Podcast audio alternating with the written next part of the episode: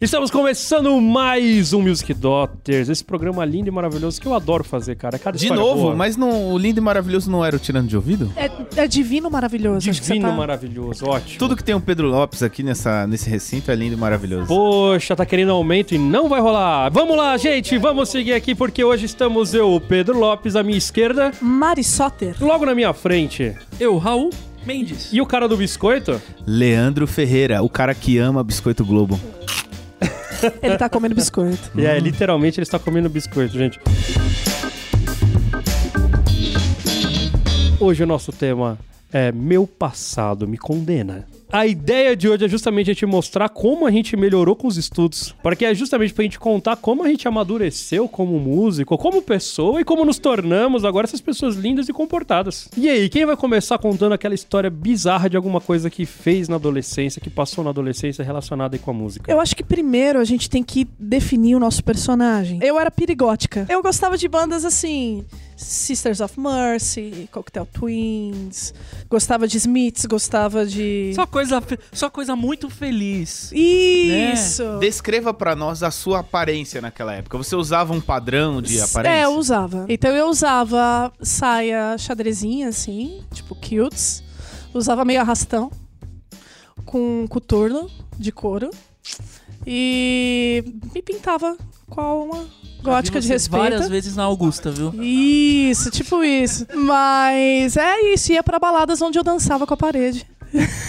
Basicamente. Mas dá pra dançar essas músicas que você falou? Dá, opa, lógico. Só batendo na parede. Nossa, não, é, é interessante. Meu, eu ia num lugar aqui em São Paulo, quem tem mais ou menos a minha idade vai lembrar que chamava Madame Satã. E aí, você ia na pista. Era, era assim, era, a, a parede era forrada de pessoas virada pra parede dançando. Todo mundo de preto, entendeu? Mas não, mas me explica esse negócio de virado pra parede que eu ainda não entendi. Um lance performático, é um lance da. É um lance de identidade. É uma pessoa que Isso. se conhece por dentro e, e sabe externar aquilo que tá sentindo. Mas, cara, eu, eu curtia. A galera com quem eu andava. Eu sempre andei com pessoas mais velhas. Porque, na verdade, esse rolê e esse tipo de música é, é- não é da minha geração. A minha geração é Backstreet Boys, é outro rolê. É uma, é uma outra coisa. Só que eu andava com um pessoal mais velho. Entendi. E aí, tipo, ia pra esses rolês aí. E ainda chamava todos os outros de pirralho, falava, não, esse daí não sabe de nada. Não, ah, não, pois é, né? Você Né? sabe que tem aquela arrogância É, que depois a vida vem e te, te joga na lama pra você aprender. O que aconteceu foi o seguinte: primeiro, a, a minha persona jovem, assim, era muito mais o cara comportadinho de igreja. Tanto que vocês veem pelas minhas blusas polo, minhas camisas polo, que eu continuo assim. Eu só, eu, só, eu só diminuí a frequência na igreja. Mas eu era justamente o, o, o moleque novinho é, que participava de todas as coisas da igreja. Eu nunca tive nenhum trabalho normal na igreja, assim como ser coroinha ou algo do gênero, mas ah, ah, já fui sondado várias vezes, pra, por exemplo, para o seminário, tá? porque a, a igreja que eu ia, é, eles, eles têm seminário no interior e é aquela coisa de pegar realmente a molecada muito cedo, né? De 13, 14 anos. Mas enfim, então eu era esse cara hiper correto, assim, todo... tanto que um dos maiores problemas que eu tenho na minha carreira, que vocês percebem aqui no podcast no Tirando de Ouvido, é que eu não conheço música. Porque é, a minha vida inteira eu só ouvi música da igreja, porque era o que se falava que podia fazer.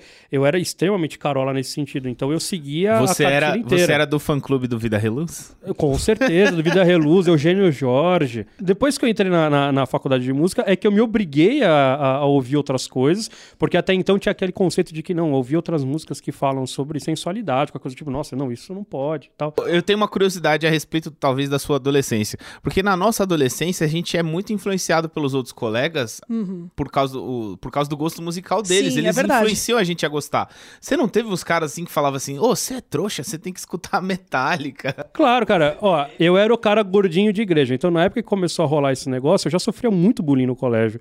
E já era um lance de que, assim, eu era odiado por 95% da sala. Então, a, a minha. Por, por que que eu virei um cara extremamente organizado? Justamente porque a minha forma de, de, de atacar isso, sei lá, psicologicamente, foi me tornar um excelente aluno. Então eu tirava 10 e jogava de volta o bullying nos caras pra dizer, vocês são um bando de burro que pega a recuperação e eu tô de férias. Mas não rolava uma curiosidade assim, o cara falava: Não, o que, que é esse tal de, sei lá, System of a Down, né? Teve a época Então, do. a minha não rolava muito mais a curiosidade dos outros me perguntando sobre as coisas de igreja. É mesmo? Era muito maior.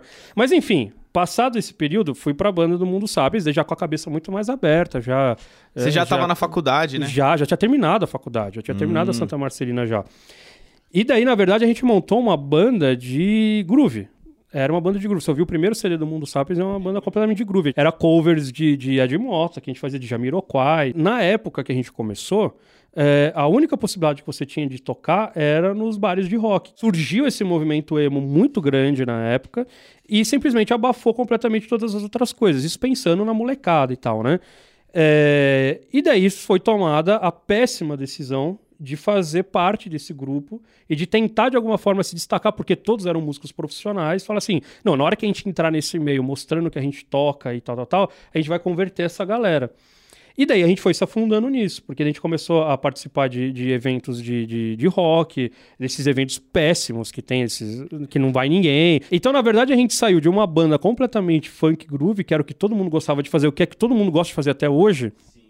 E foi meio que se vendendo para o sistema para tentar fazer a coisa virar, porque naquela época a gente queria virar, a gente queria realmente fazer sucesso e estar no mainstream. É, e não tinha espaço porque estava tudo morrendo. Foi aquele, foi aquele meio. A gente pegou exatamente o fundo do poço da música que não tinha nada rolando. Eu não tô nem dizendo de rock, não tinha nada rolando.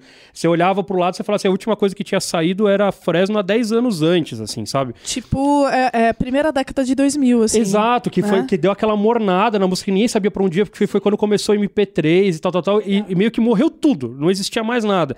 Porque depois veio o sertanejo universitário, daí deu uma ressuscitada, daí veio é, todas essas bandas alternativas, enfim, na época não tava rolando nada. Então a, a mínima chance que a gente tinha era de nos misturar com essa cena rock que tinha.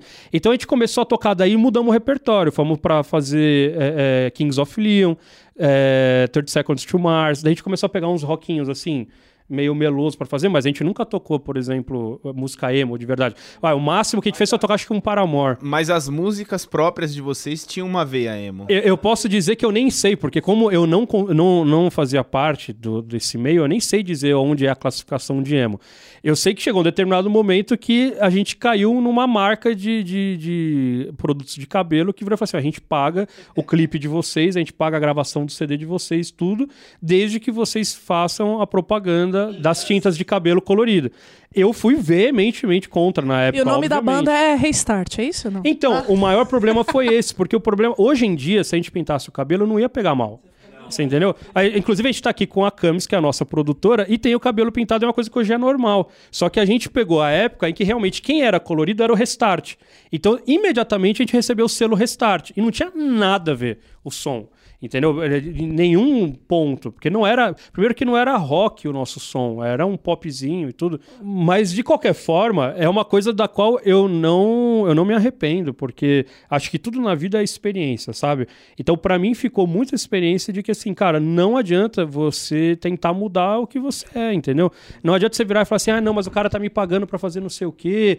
Ah, mas o produtor tal falou que se a gente fizer de tal jeito vai ser melhor". Cara, nunca na sua vida acredite em ninguém que fale para você que você tem que mudar uma coisa específica, não é? Porque a gente é novo, na época a gente recebeu o convite de um cara que era de uma major, né, de uma das grandes gravadoras, e o cara falava, teoricamente foi pago pela gente para poder dar orientações de como a gente deveria fazer as coisas.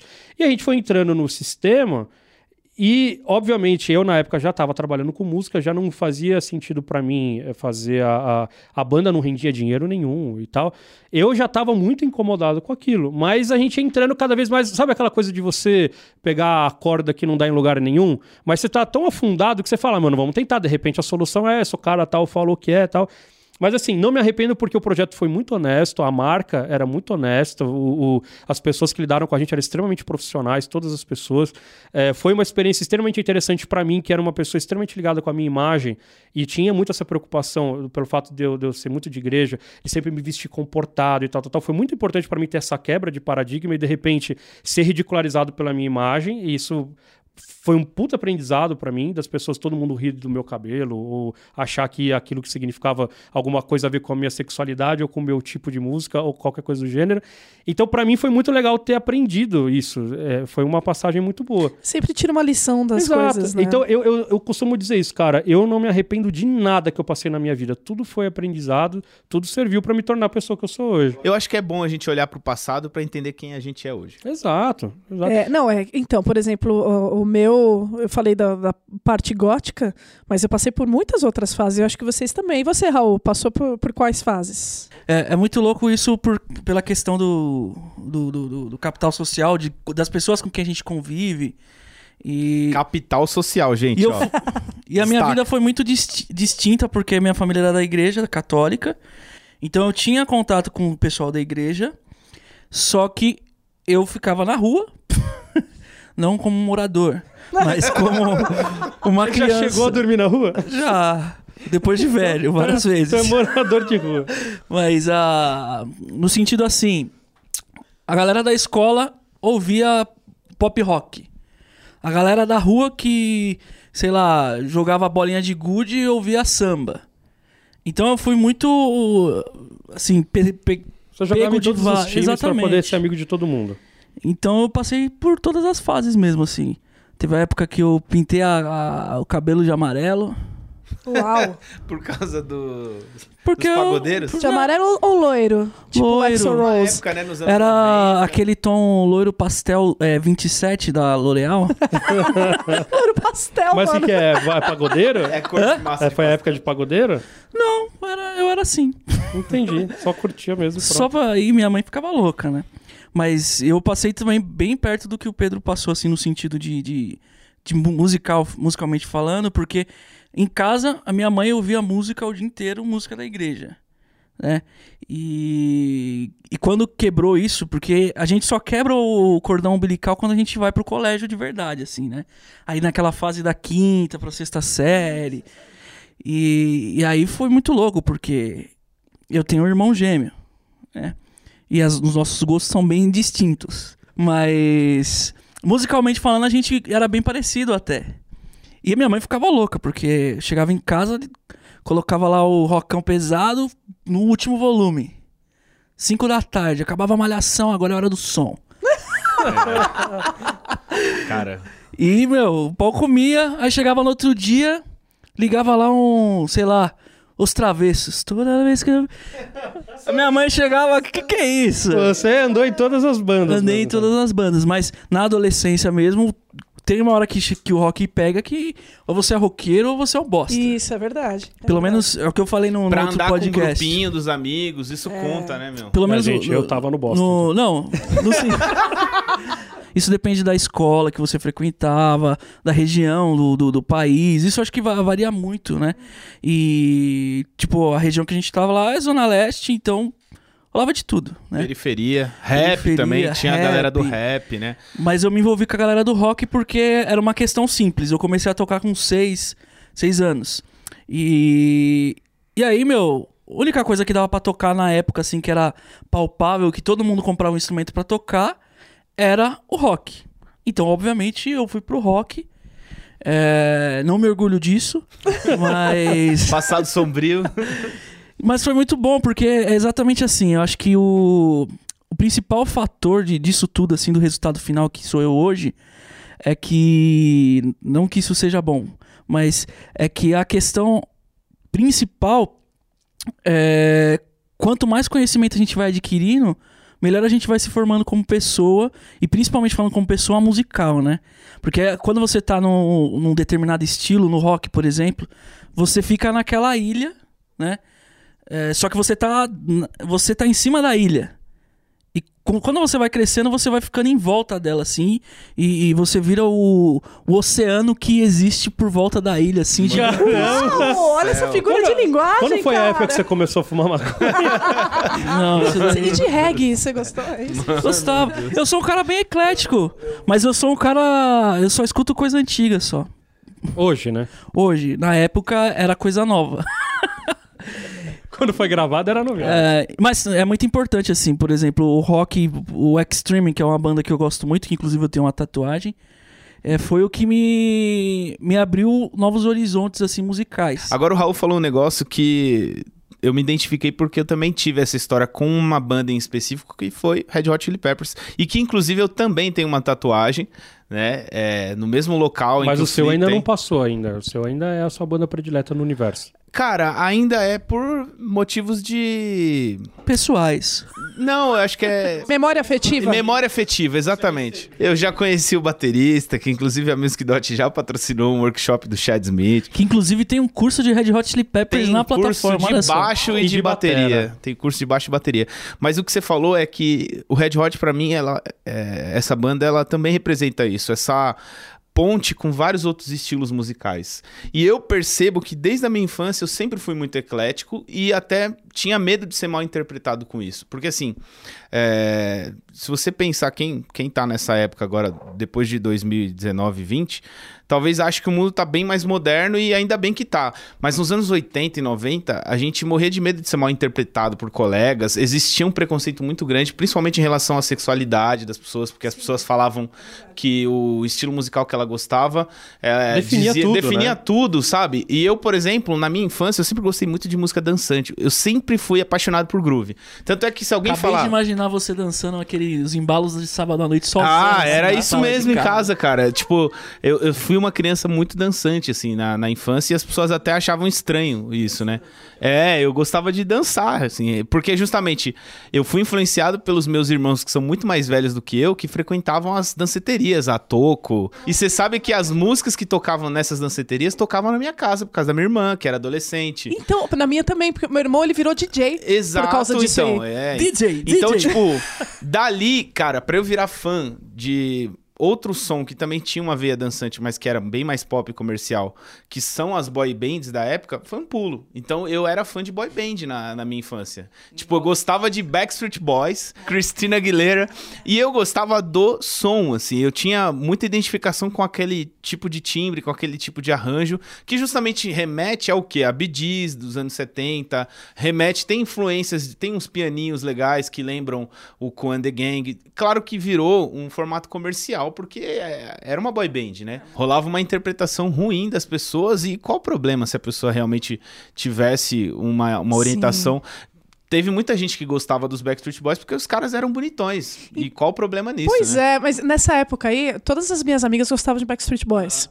Eu tava mais ou menos o que na oitava série por aí, né? Uhum. Eu era a roqueirinha que gostava de Iron Maiden. De Iron Maiden. Então eu era. Só andava com os caras cabeludo. A Eu revoltada. só, tipo, o meu fichário era todo. Eu era fã do Steve Harris. Hum, do Então meu baixista. fichário era todo de Steve Harris, assim. Então, então pra mim, tipo, ai, quem gostava de Backstreet Boys falava, ah, Ah, credo. Credo, né? Não, não sabe o que é música. Então, Olha e aí, ridículo, na minha é adolescência, eu comecei a andar com uma galera do rock que me apresentou o Red Hot, que pra mim foi aquela ponte. Porque ju- justamente Red Hot é uma banda de rock que bebe muito da fonte, desde o Jimi Hendrix até o Hurt, Wind and Fire, o aquele da, do CC Strut lá, da- do instrumental, The Meters, o louco. James Ah, Brown. Você Tem- ouviu tudo isso no Backstreet Boys? Não, Não, no por Red causa do Hot. Red Hot. Ah, no Red Hot. Por causa do Ah, Red tá. Hot, que Sim, sim. você escuta as influências do Red Hot, tem muita coisa, né? Eles pegaram coisa do rap. Então, tipo, pra mim foi ali onde eu me encontrei que, que tinha de tudo, né? Era uma banda de rock que é- eu conheci Red Hot por causa de Around the World, né? Ali, cara, ali, ali eu acho que começou a ser moldada a minha identidade musical de realmente ser muito eclético e perceber que tem um ponto positivo em todos os sons que eu ouvi, assim, né? Eu, eu realmente. Hoje eu não me acho roqueiro. Eu virei roqueiro pra, pra me incluir ali. Chegou uma época em que eu era realmente muito fã de. Até do, da época do hardcore brasileiro, que Sim. tinha Raimundos e tudo mais. É. Eu fui muito fã dessa galera. Mas realmente, Red Hot é um ponto de apoio, assim, no meu gosto musical, porque justamente engloba tudo. assim. Cara, é, então, eu, eu, você estava falando, Raul, do- da influência de casa, né? Ah, ah, Os meus pais, eles são muito fãs de Beatles. E eu, assim, eu escuto. Pra brincar em casa, eles tinham uma, uma- Eles tinham os discos, né? E tinha uma vitrolinha de maletinha. Original, não essas que vendem hoje em dia. Que era da minha mãe, uma laranja, assim. E, tipo, eu, colocava disco dos Beatles pra brincar. Assim, eu colocava e eu ficava brincando tal, e, meu, pirava. E aprendi todas as músicas, e, e fiquei ouvindo os discos Elton John. Eu ouvi essas músicas Alfa FM pra caramba. E eu gostava. Eh, ao mesmo tempo que meu pai me levava quando eu era pequenininha, ele me levava em eh, clube de seresta. Então, assim, eu cantava carinhoso, cantava. Então, cara, sempre fui muito eclética Nossa, também que por gosto conta. musical legal, hein? Então, mas é influência mesmo da eu família. só consegui esse gosto que você tá falando por causa do meu cunhado, cara. Porque ele me deu meu primeiro violão, assim, de verdade, quando eu tinha uns 14 pra 15 anos. E ele realmente falou assim: ah, agora que você ganhou um violão, você não vai tocar Red Hot de primeira, né? Então eu vou te mostrar Beatles, que talvez seja mais fácil mostrar esses sons Alpha FM. Então eu comecei a gostar dessa, desses sons por causa do meu cunhado, que me deu a discografia inteira, assim, dos Beatles na época. Agradeço muito. Pra você do Brasil aí que não sabe o que é Alfa FM, é uma, é uma rádio aqui do- de São Paulo que toca Isso. todas essas músicas aí dos anos 80. Música de assim. elevador. Isso. Pá, pá. É a música Então, do papel. Pá, pá, Xadê. pá, papel. É sempre uma coisa só, né? Então tinha esse lado de dentro de casa, que eu aprendi a gostar desse tipo de som. Aí tinha a- o lado perigótica. Depois uma metaleirinha. E aí, quando eu comecei a estudar música de verdade, a Vera, mesmo que eu entrei na Fundação das Artes, lá, Nossa, é eu que pensei aí... falar na Fundação Casa. Eu falei, meu, não lembro dessa Não era Fundação Casa nessa época. Então, inclusive eu tenho essa tatuagem de bique aqui. Não, mas é, foi aí que o meu mundo se abriu assim para outros tipos de música, até para música erudita. Sandy Júnior. É, então, mas, mas aí também acontece um outro período, né? Que a gente ainda tá naquela fase da autoafirmação, porque isso eu acho que demora um pouco pra passar. A gente tá saindo dessa época de colégio, a gente tem uma quebra muito grande na hora da faculdade, assim, né? Da hora- Porque você ainda tem os vícios, mas ao mesmo tempo você percebe que você tem que abrir a cabeça porque é simplesmente outro ambiente. Mas eu me lembro de entrar na faculdade e passar um pouco por essa situação também de virar o chato, porque daí também era só jazz e bossa nova que prestava, porque daí também o resto, porque você é colocado nesse lugar ali naquele ambiente que você só pode gostar também de um estilo e tal. Então é muito louco que é, acho que depois do- desses 25, 30 é que você realmente entra nessa maturidade e vai falar assim, cara, que besteira classificar alguém pelo estilo. Mas e- isso daí é um negócio do ambiente acadêmico, né? Isso era isso que eu ia Exato. falar. Na, na faculdade, cara, tinha um peso, assim, tipo, você gostar de pop, assim, era uma Exato. coisa que você não podia falar em voz alta. assim. Imagina você fazer uma, uma apresentação na faculdade e tocar um Michael Jackson, você ia ser linchado. Nossa, certo? não, E imagina. aparentemente até uma coisa que também tá melhorando. Isso é uma coisa muito legal, porque a gente tá falando que a gente amadureceu como pessoa, mas o mundo também tá amadurecendo nesse sentido. Será, será que é por isso então que eu não passei na prova da IMESP? Porque eu toquei Red Hot? Com certeza. Com certeza. A gente, eu me lembro de- desse período também, e porque eu ainda era novo também, entrei na faculdade com 17 anos, então ainda era um ainda tava muito fresco essa coisa de ter que pertencer a algum ambiente e tal. E de repente você tá naquele meio que você tem um monte de professor dizendo pra você que aquilo é o top, que aquilo é o legal, você se torna de novo um arrogante e agora com conhecimento que é pior ainda, né? Porque daí você quer Você começa a menosprezar o gosto musical das outras e pessoas. começar a falar que nada deveria ter feito sucesso, porque tudo que tá ali é ruim e tal. Então, hoje, quando a gente faz um tirando de ouvido, ou a gente faz. Qualquer. eh, Quando a gente faz aqui um programa até de batalha de músicas, que às vezes a gente é um pouco mais crítico, categórico, mas de forma nenhuma a gente tá desmerecendo o trampo, o negócio. Você fala assim, cara, é uma super música, mas assim, não me toca, pronto, ponto final. É, música é muito mais do que uma parte técnica Com das certeza. coisas. Aliás, né? a parte técnica É, talvez seja artística. menos importante, É. assim, né? E todas elas representam um povo, seja ele próximo do que você é ou não. É, representa um pensamento, né? Se deu certo é porque representa alguém, acho que essa que é a ideia, né? Representa um grupo de pessoas que você pode não pertencer, mas tá ali.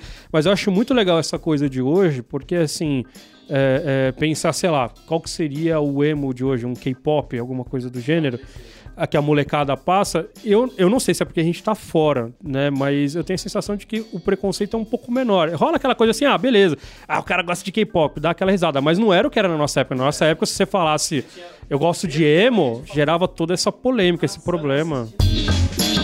E, e quando que, que virou a chave, assim? Porque a gente vira a chave alguma hora, né? Pra você, Pedro, por exemplo, que foi o, o cara que teve a mudança da água pro vinho. Então, a né? primeira chave foi o fato de ter ido pra faculdade e perceber que tocando Vida Relusa eu não ia passar no vestibular. Então, que, tipo, precisava aprender. Gente, pra vocês terem uma ideia, eu não sabia que era Tom Jobim com 17 anos. Assim, a, a situação era é séria e feia mesmo. Porque eu era extremamente. É isso que vocês estão falando de ser influenciáveis pelos amigos. Eu era influenciável pelos líderes da igreja. Então, quando o cara virava e falava assim, cara, se você ouvir uma música do mundo, você vai pro inferno, aquilo pra mim era uma verdade. Né? Será que ele sabia que a maioria das músicas que ele ouve são plágios das músicas do mundo? Então, eu tenho, eu tenho uma teoria. Eu tenho uma teoria de que justamente isso uma forma deles protegerem o que eles criavam. Isso é uma teoria. E uma outra de que realmente, assim, de uma completa ignorância, de realmente achar que. Ah, porque você tá ouvindo falar sobre. Sabe, igual quando alguém fala que se você tem um amigo gay, você vai ser gay, você fala, cara, não faz o menor sentido. Como se você absorvesse as coisas e as pessoas não fossem. Não, tem igrejas que sustentam esse pensamento até hoje. e Exato, normal, exato. vivem aí no mundo Então, do século de eu, hoje. eu tinha essa coisa, né? Eu, eu me lembro, por exemplo, uma, uma, uma das oportunidades que eu tive de tocar na escola, que a gente comentou no primeiro programa, eu não fui porque a, a minha amiga que tocava comigo na igreja queria tocar bem que se quis. E pra mim era uma música extremamente pornográfica. E do tipo, não posso tocar uma música que fala sobre é, é, relação. Você entendeu? Porque eu não tenho idade pra isso. Tipo, eu tava, sei lá, com 15 anos, 16 anos. Então eu era levado a não me envolver com, com as músicas, muito por causa da letra até. Enfim, daí teve aquela primeira coisa que eu me lembro de eu pegando os CDs, assim, do Milton, do Tom Jobim, Chico Buarque, e pensando com aquela cabeça do tipo, esse vai ser um mal necessário, eu teria que ouvir essas coisas para eu poder é, me tornar um músico melhor para depois poder voltar para a igreja. Enfim, em um determinado momento ali eu comecei a perceber que não tinha nada demais naquilo, e que, tipo, sei lá, qual é o problema? É, tá justamente, é uma, é uma, uma poesia, é uma coisa falando da experiência do cara, não tem nada a ver com a minha e tal. E daí a gente vai amadurecendo como pessoa. Mas a primeira, a primeira, a primeira parte foi Depois, a faculdade. naquela hora que você escutou aquele acordão, aquele acorde com Dissonante. um monte de tensões que você falou assim, nossa, eu nunca tinha ouvido então, isso. não, mas eu já tinha ouvido, porque você tem essa experiência, né? A igreja tem todos os estilos, né?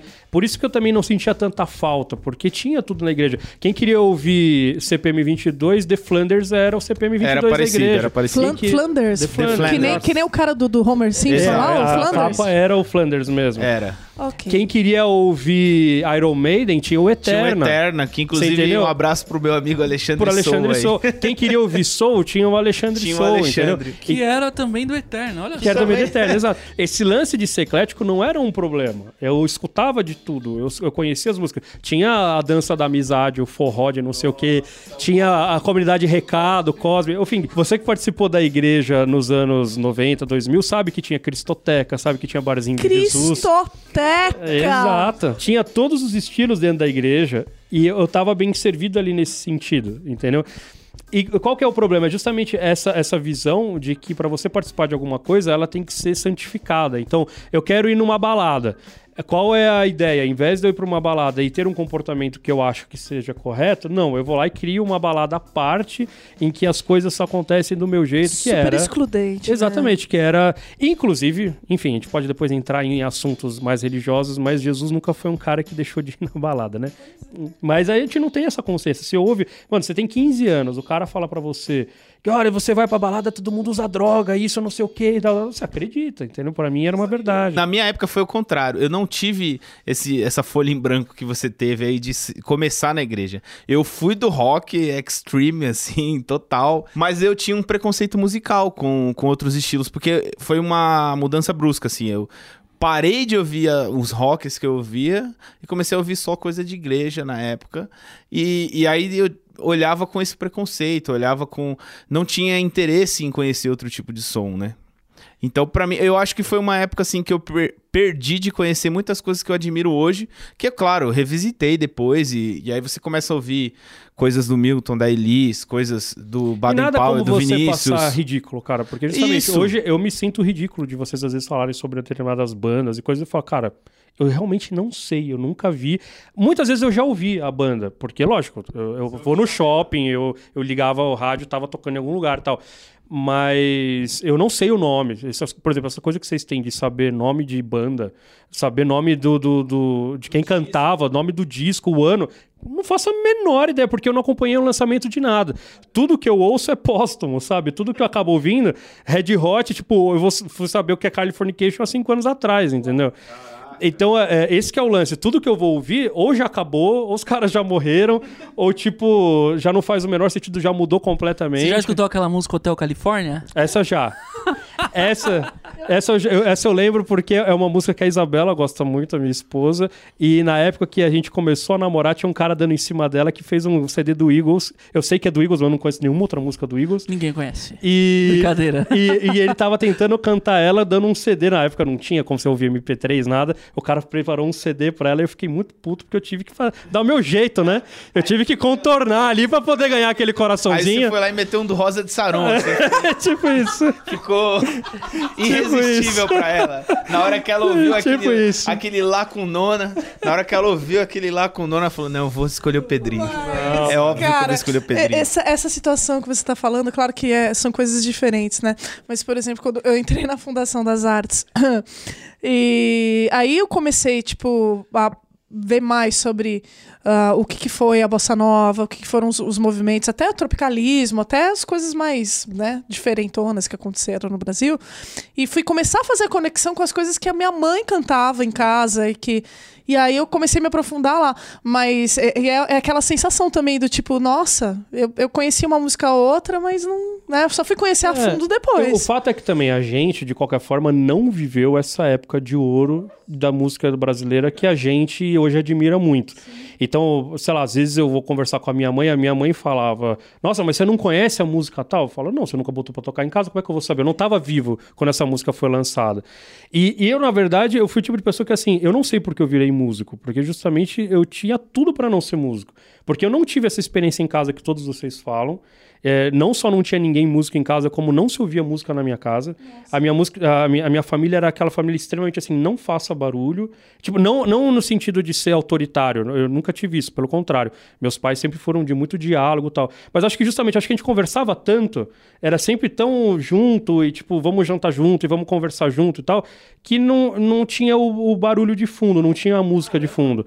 Então eu me lembro de pouquíssimas coisas, falar assim, ah, o que, que eu ouvia? Eu me lembro da gente ouvindo música quando viajava pra praia, que tipo, meu pai fazia questão de colocar Cat Stevens, que é uma coisa que pouquíssima gente conhece, que eu já comentei aqui. E em casa, as poucas vezes que eu me lembro de ouvir música, ah, meus pais adoravam Nana Caymmi.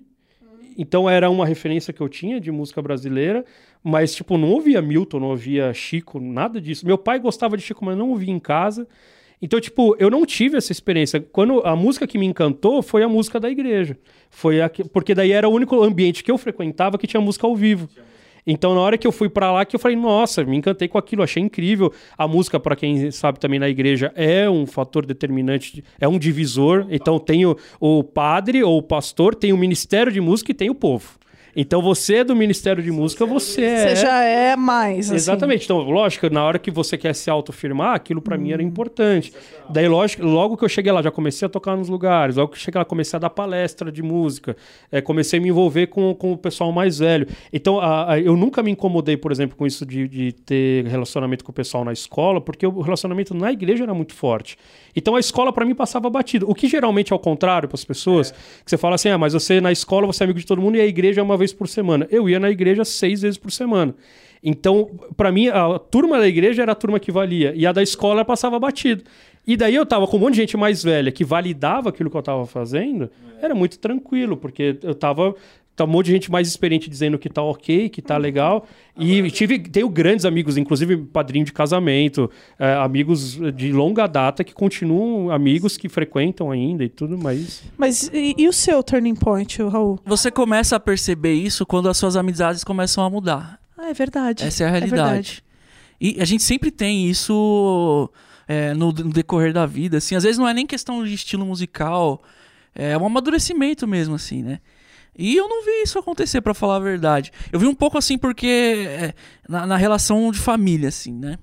De tá mais aberto a ouvir as coisas e tipo meu irmão colocar a música dele pra eu ouvir, tipo, ah, legal, né? Então eu acho que isso tem a ver com. Não, não tem a ver com a parte musical, assim, minha, de, de tipo. De buscar ouvir outras músicas pra ter um conhecimento maior musical, mas acho que é mais um- um- uma relação social, assim, da, da coisa. Eu queria toda. colocar um, um ponto aqui que o Pedro comentou e que me lembrou uma coisa relacionada ao começo da minha vida, do meu gosto musical, que a música que se ouvia em casa, né? No meu caso, e a gente nem falou sobre esse estilo musical aqui, então acho importante a gente falar, é o sertanejo, o caipira mesmo, o sertanejo raiz, assim. Vocês tiveram algum tipo de, de, de contato na infância? Um- Uma, uma das poucas experiências. A minha avó tinha um sítio em Atibaia e daí o caseiro do sítio tocava viola. Muito simples, assim, tal. Mas eu me lembro de duas ou três vezes na vida em que teve alguma festa que fez lá no sítio e daí era outra oportunidade que eu ouvia uma música ao vivo. Porque além disso tinha... Meus pais não eram de frequentar show, nada disso. Então a oportunidade de ouvir música ao vivo era na igreja ou essas poucas vezes, assim. Então eu me lembro de... de... Só que daí entrava meio na zoeira, né? Porque daí o cara começava a cantar calopeira, daí você já... Puta, que engraçado! O cara cantando No, no meu caso, cara, eu tenho uma admiração muito grande por alguns artistas da música caipira por conta da, da minha mãe e do meu pai, que eram roceiros, né? Eles vieram da roça, lá, se encontraram no Paraná, se casaram e vieram morar em São Paulo e trouxeram essa tradição. Então, minha mãe cantava junto as músicas, o meu pai gostava muito também daquele sertanejo mais modão, tipo Teodoro Sampaio, Rio Negro e Solimões. Então a gente escutava música caipira e música desse bailão, assim, desse batidão. Então eu tenho um carinho especial por esse tipo de música. Até por isso eu acho que eu tenho muita tolerância hoje em dia com o sertanejo. Algumas pessoas não gostam, falam, ah, não, não toco de jeito nenhum, não gosto. Algumas pessoas até tocam, mas assim, com aquela. torcendo o A nariz. né? contragosto. Com a contragosto, eu não, cara. Eu, eu tenho muita tolerância com a música Da sertaneja. memória afetiva, Por né? causa disso, porque eu ouvia Zezé de Camargo Luciano, Leonar- Leandro Que. Leonardo. Que era uma coisa muito louca, assim, que a minha família sempre foi muito engajada na igreja. É, meu pai nem tanto. Mas a minha mãe, minhas tias. E só que, cara, meu pai tinha uma. tem uma caixa lá de, de discos que vai de Bar até, sei lá. é, João Paulo e Daniel. Tinha música caipira, então. Tinha aí meu, o pai do meu pai, falecido. Não meu pai, o pai dele. Falecido avô. falecido avô, ele tocava viola. Ah, mas eu não tive muito contato com, com esse pai do meu pai, meu avô. Por isso que eu nem, nem chamo tanto de vô, porque. Não teve esse contato direto. Mas. Enfim, então eu, eu tive contato tudo, com, com tudo isso. Tipo, Beatles, que eu não, não, sou tão fã, não sou tão fã. Meu pai também ouvia. Meu pai, George Benson. Então, Caraca, que legal, hein? só que eu nunca fui de parar pra ouvir, né? Eu pegava o, o disco dele lá, o- a, a vitrola dele, e colocava um disco do Angra, o Angels Cry, que eu comprei num sebo. Ficava tocando lá aquele disco, girava ele ao contrário às vezes, foi assim que eu ganhei minhas habilidades. E- Foi assim que ele aprendeu a tocar como o Angra. Mentira. Mas eu eu acho que isso é importante pra gente conseguir é, desenvolver, não o nosso gosto, mas a nossa nosso paladar musical, né? Bom, acho que a gente vai finalizar com essa grande mensagem bonita. A importância da gente ouvir de tudo, estar aberto a todas as experiências, porque é isso que vai nos tornar boas pessoas, E bons músicos. certo? Sim.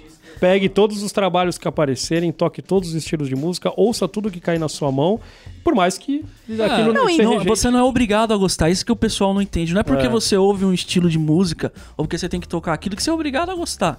É claro que é, isso falando no, no- falando como profissional, né? Obviamente que você pode direcionar aquilo que você quer fazer, você pode direcionar o estilo que você quer tocar, mas nunca coloque uma trave no- no- no- na sua cara, É. assim, na sua visão, cara. Eu acho que a grande palavra que serve serve para música, mas serve para tudo culturalmente falando, é tolerância. Você tem que, a gente vive em sociedade, você tem que aprender a respeitar o amiguinho. E, assim, se ele gosta de outra coisa, é reflexo da, da, da cultura dele. Você gosta de uma coisa que é reflexo da sua. E estamos aí para conviver junto. Você tem que aprender a, a entender. Ainda a maior inteligência é você é, não só ficar parado na tolerância, que talvez seja uma palavra Eu não que- gosto também. É, É, porque às vezes fica naquela de assim, ah, eu tolero, né? Pode Isso, dar esse é isso. Mas se você se abrir pra escutar a experiência do outro, É. por mais que aquilo é, Não seja é, pra não você. seja você, mas aprender com as outras experiências é o que vai te um Empatia, humano né? melhor. Resumindo, Exato. ouvir pagode 90 no churrasco dos amigos é maravilhoso. Tem que rolar. Aquele sonzeiro, eu escuto- eu escuto no carro, negra, mano, eu Aquele escuto no molejo, ô delícia. Esse dia eu fui tocar. Arte popular. Fui tocar com. A gente foi fazer uma gig lá, eu e o Lucas. Aí eu encontrei com ele num lugar X lá. Ia tocar funk, sei lá, não lembro qual que era a gig. E aí ele entrou no carro tocando só pra contrariar. Ele falou: O que, que é isso? Eu falei, só pra contrariar. Ele, ah, tá bom. Colocou os pratos assim atrás e foi nós dois cantando o caminho inteiro. Cara, que, que episódio, hein? Hoje nós estamos aqui quase chorando. Mas entrando- posso dizer uma coisa? Eu acho que o, o passado de ninguém aqui é condenável. É isso. Ah. Exatamente, que bonito. Então, com esta frase, bonito. nós vamos mirar no futuro. E o futuro está em você se inscrever no canal da Music Dot no YouTube, em você é, acompanhar a gente no Instagram, arroba Music Dot Online, você mandar a sua ideia de, de programa para podcast arroba musicdot.com.br e, obviamente, maratonar esses podcasts maravilhosos que estão aqui à sua disposição. Então, obrigado a você pela sua audiência, por você ter, ter se mantido com a gente aqui e ouvir todas as nossas loucuras. E teremos mais loucuras muito em breve. Um grande abraço.